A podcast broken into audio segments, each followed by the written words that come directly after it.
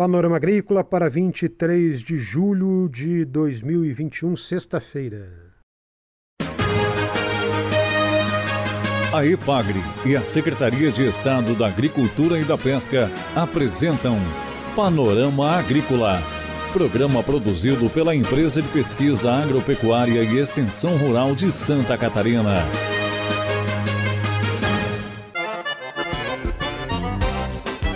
Sexta-feira de lua cheia, no ar o Panorama Agrícola de 23 de julho para você, amigo ouvinte. Na mesa de som está o Eduardo Maier e o ditado de hoje é: Nem tanto ao mar, nem tanto à terra. Seja equilibrado.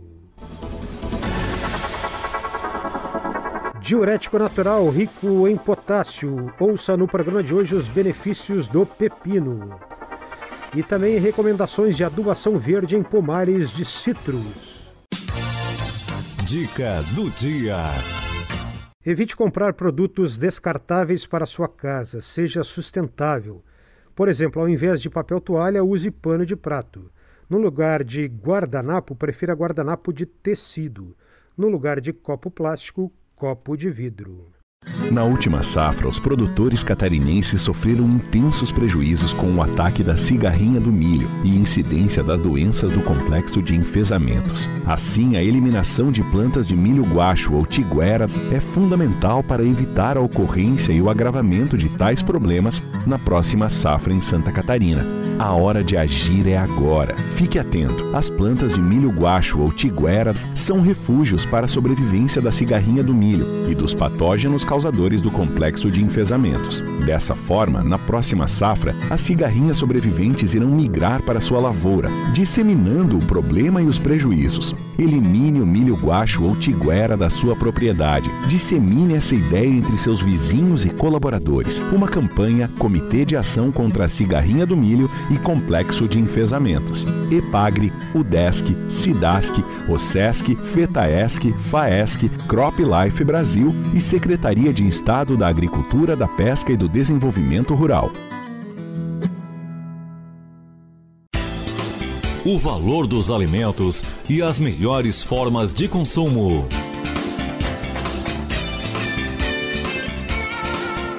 No Ano Internacional de Frutas e Vegetais, vamos falar hoje sobre o pepino. Nelita Fabiana Moratelli, da extensão da Epagre em Blumenau, destaca os benefícios do pepino.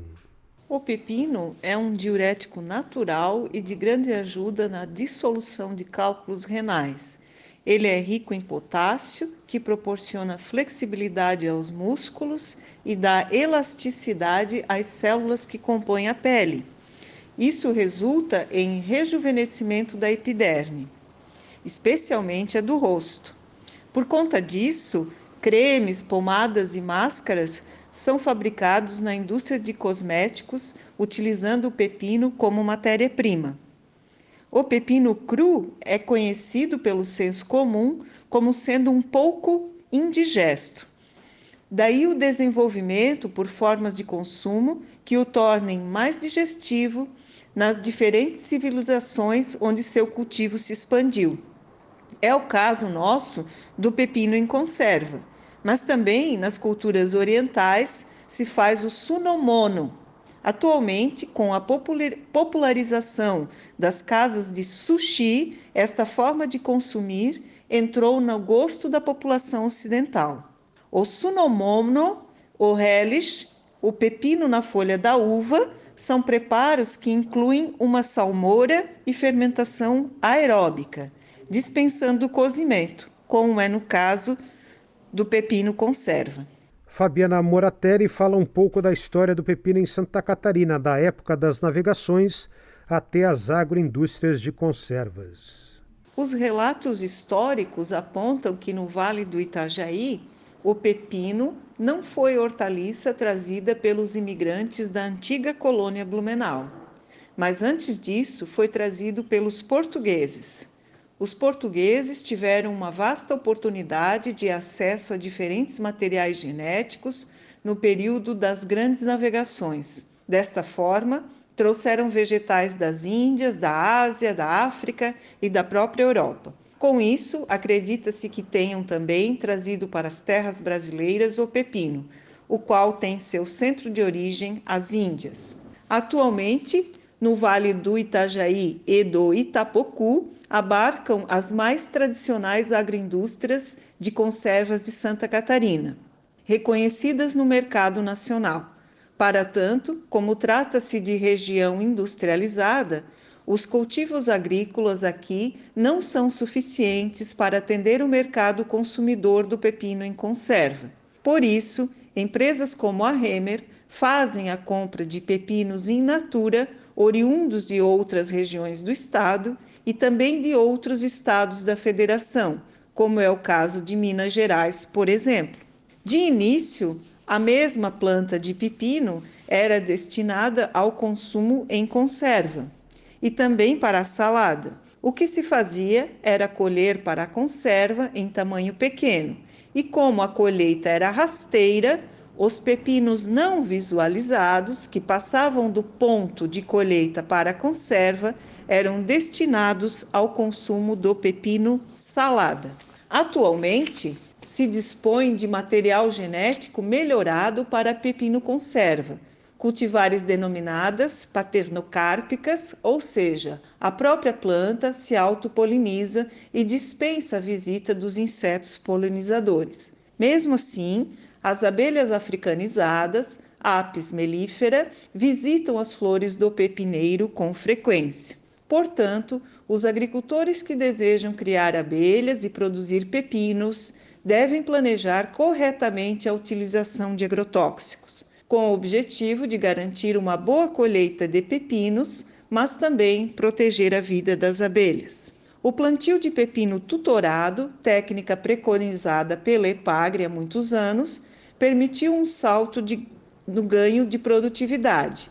Pesquisas na Estação Experimental de Itajaí apontam para uma produtividade de 60 toneladas por hectare em lavouras de pepino conserva tutorado em ambiente protegido, que antigamente nós denominávamos de estufa, e com técnicas que o qualificam como produção orgânica, sobretudo na dispensa de uso de agrotóxicos e de adubos químicos solúveis. Este salto estima-se que foi de 100%, ou seja, saiu de um patamar de 30 toneladas por hectare para uma média de 60 toneladas por hectare. Essa extensionista da Ipagre em Blumenau, Nelita Fabiana Moratelli, aqui no Alimento e Companhia do Panorama Agrícola, falando sobre o pepino.